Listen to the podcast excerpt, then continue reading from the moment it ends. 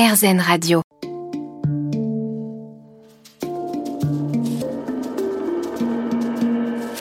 Les rencontres de Julie Obispo. Merci d'être toujours en notre compagnie sur RZN Radio avec Dominique No dans les rencontres de Julie. Alors Dominique, Nous en parle-nous des sept sept- chakras principaux.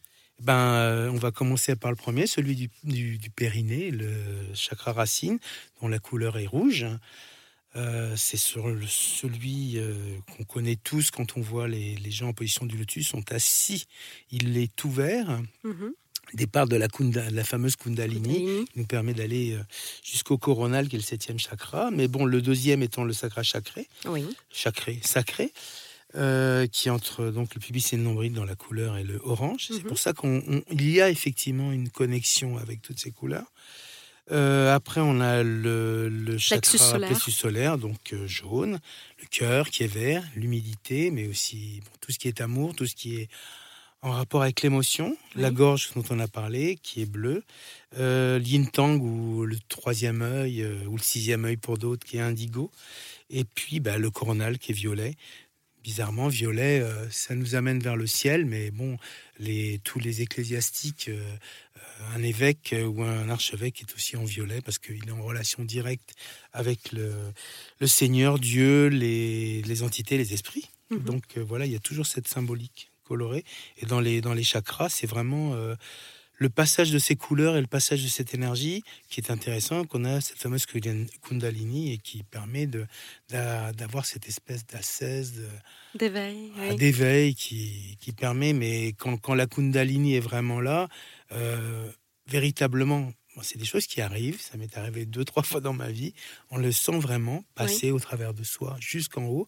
Et, euh, à et travers la colonne vertébrale, c'est tout ça à fait, tout à fait. Et on, et on sent vraiment, euh, même en, en tapotant, des fois ça revient, on a l'impression de, de réouvrir, le, réouvrir le, chakra coronal. C'est c'est très agréable, très Oui. agréable. La première fois ça surprend, mais après c'est très agréable. Et comment se rendre compte qu'un chakra est, je dirais pas fermé, mais est en manque, en déficit d'énergie? Bien, euh, par exemple, si on prend un chakra racine, euh, on, on va se rendre compte, bon, alors déjà physiquement, chakra racine bloqué, hémorroïdes, Oui. euh, il y a une... euh, Glande surrénale. Voilà, il y a des choses qui qui, qui, qui vont plus au, au- au niveau de la, de la base entre guillemets du, de, de, de la On personne. n'est plus enraciné. On n'est plus enraciné, et plus, on- on on n'est plus à la terre. Et, euh, et si ce chakra est vraiment en baisse, on, les gens s'ennuient. On voit l'ennui, on voit, on voit euh, une, euh, un manque de communication, un manque de communication même avec eux. Il y a un- la dépression qui arrive, entre guillemets. Mhm. Alors que quand il est en hyper, là, il risque d'être agité, d'être en colère, d'être un peu vertigineux, euh, mais pas que pour l'en- pas que pour l'entourage, pour eux aussi. Euh, il risque d'abuser justement euh, d'alcool, euh, d'alimentation, des excès. des excès en, tout genre. Donc là, on est, euh, on est avec quelque chose qui va, qui va obligatoirement aller sur tout. Ce qui est évident que si on fait un abus d'alcool, euh, ben, on va le ressentir au niveau du sacré, on va le ressentir au niveau du, euh, du, du, comment dire, du sacra du cœur, du plexus solaire, euh, au niveau de la tête, c'est évident, Oui, et au niveau de tout- tous les autres chakras subissent le dérèglement d'un seul chakra. Donc euh, voilà quoi. L'équilibre, les- l'équilibre serein, euh, bon évidemment, peut se faire euh, par, euh, par évidemment la bonne hygiène, euh, puisque la bonne hygiène, un bon moral, une, euh, une, une bonne nourriture. Mais je pense que ce qui aide, si c'est facile dans la réalisation de ces projets, on est heureux de soi et de sa réalisation de projet. Oui. Et on voit autour de soi que, que ce chakra qui, qui est là, qui, est- qui a fait la base, arrivant au cœur et ouvrant vers les autres, euh, aussi bien dans l'esprit que sur tout le reste, il est en harmonie. Il y a un rayonnement? Il y a un véritable rayonnement. Mais il y a des gens comme ça qui ont, on appelle ça le charisme, on appelle ça le rayonnement. Et on peut également équilibrer ces chakras grâce un énergéticien. Donc tu es également énergéticien. Aussi, on Peux-tu nous parler de ta pratique? Oui, mais on peut faire aussi pour les chakras, on peut faire les fameux 118 VAM. Alors, je sais pas si, si c'est quelque chose qui est connu. C'est euh, il faut inspirer et quand on expire, VAM, 118 fois. Mais bon, 118 fois, ça fait pas très longtemps, mais ça, ça fait vraiment beaucoup de bien. Oui, alors dans ma pratique, je ne suis pas que je ne suis pas que chromatothérapeute. Je fais aussi de l'acupuncture depuis près de de longtemps et, et je fais de la sonothérapie et bon j'ai c'est intéressant parce que là on travaille avec des, des bols tibétains Oui. planétaires Mhm. euh, donc qui ont un rapport à chaque fois se- selon le, ce qu'on veut traiter. Euh, là, par exemple, j'ai eu une naturopathe qui est venue me voir il y a deux mois parce qu'elle avait un problème de décision euh, énorme, euh, mais aux limites, de, aux limites de la schizophrénie, elle savait plus comment faire. Oui. Et donc, bon, bah, moi, j'ai fait selon ma pratique, c'est-à-dire Kirlian, acupuncture, sonothérapie Mhm. Et euh, amener beaucoup, beaucoup euh, pour arriver à avoir la l'onde parce que les gens comprennent pas trop les bols à quoi ça sert hormis d'avoir un bain sonore. Mais le bain sonore il se fait qu'en harmonie. Donc avant de pouvoir faire marcher plusieurs bols il faut que chaque bol soit en harmonie avec le chakra Oui, rapport. avec les vibrations. voilà. Et, on, et, et vraiment, euh, quand on est habitué, les gens qui viennent pour la première fois ou qui, des assistants qui viennent, se rendent compte au bout d'un moment que quand je tape sur le bol, à un moment donné, il est vraiment dans la ligne. Et, euh, et parfois, bon, on a un bol qui amène même aux pleurs. Les gens pleurent, mais vraiment, ils pleurent énormément. Euh, parfois, ça sort et ce n'est qu'une libération en fait. hein. Et, et au, Oui. au bout d'un moment, on a ce- vraiment le son qui est là. Et quand le son est pur, bah, les gens, euh, bah, la personne en question a trouvé sa décision. Elle m'avait demandé est-ce que tu connais quelqu'un? En me parlant de voyance, je lui ai dit non, non. euh, attends de voir d'abord ce que ça donne avant d'aller te, te livrer. Oui. Et en fait, elle, elle a trouvé la solution dans la nuit. C'était très suivi. puissant. Ouais, très très puissant. À tout de suite dans les rencontres de Julie sur RZN Radio pour la fin de cet entretien avec Dominique No.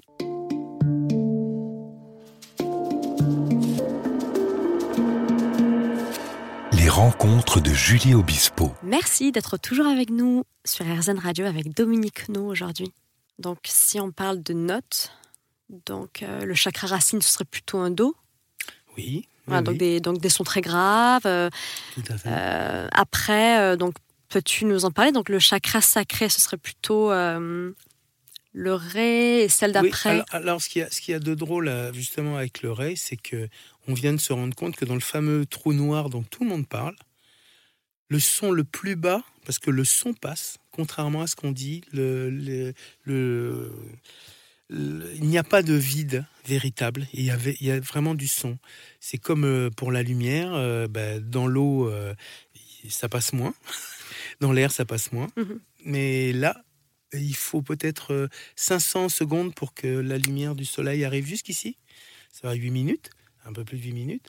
Mais pour, euh, pour ce fameux ré, ce ré serait je ne sais combien d'octaves en dessous, dans ce fameux trou noir. Donc il y a un vrai son. S'il y a un son, c'est qu'il y a une vibration. Oui. S'il y a une vibration, c'est qu'il y a quelque chose d'électromagnétique qui donne ce son. Et euh, en fait, toute notre vie n'est- qu'énergie, n'est que diffusion. D'ailleurs, quand pour l'avoir vécu, ma, euh, ma mère adoptive, quand elle est décédée, j'ai un ami ostéopathe qui est passé.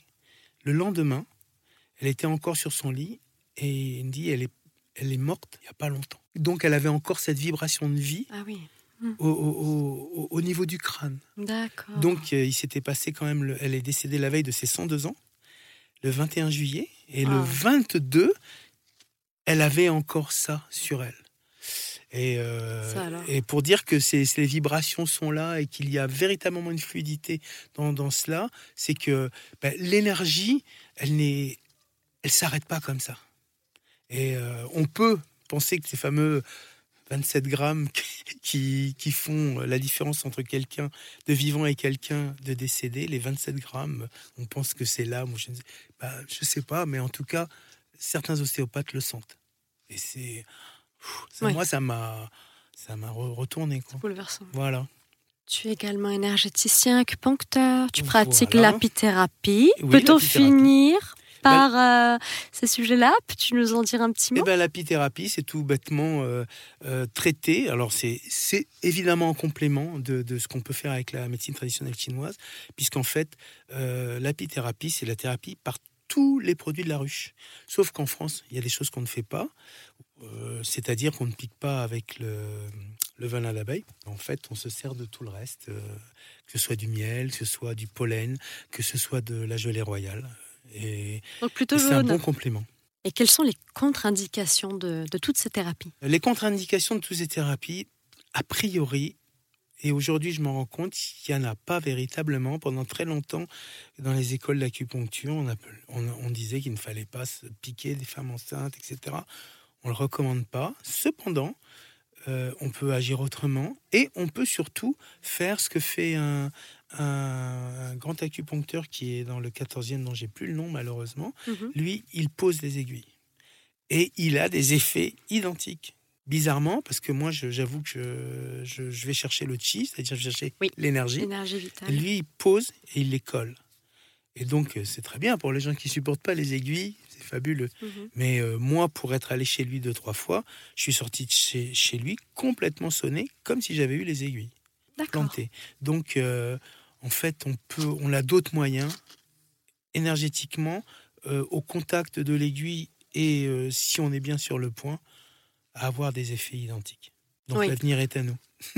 Et puis, les effets de l'acupuncture sont vraiment avérés. Il y a- de plus en plus cette Ah bah pratique-là oui, dans les hôpitaux, en bien France, sûr. à l'étranger. Oui, euh, bah, de toute manière, une fois, une fois que les médecins se le sont euh, accaparés, ben, ça a été reconnu.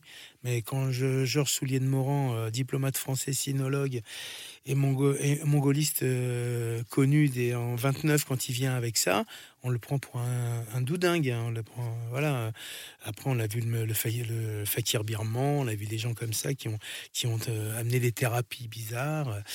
Bon, euh, mais voilà, une fois qu'on a pu voir effectivement que les faits, je vois pas pourquoi ça marchait sur, à l'époque, euh, 300 ou 400 millions de Chinois et ça marchait pas sur 30 millions de, de Français. Oui. Donc, euh, voilà quoi. Merci beaucoup, Dominique, Bah, pour ça ce un moment grand plaisir euh, était, très enthousiasmant. Voilà. Merci et très passionnant. Merci d'être avec nous sur RZN Radio dans les rencontres de Julie avec Dominique No et je vous dis à la semaine prochaine.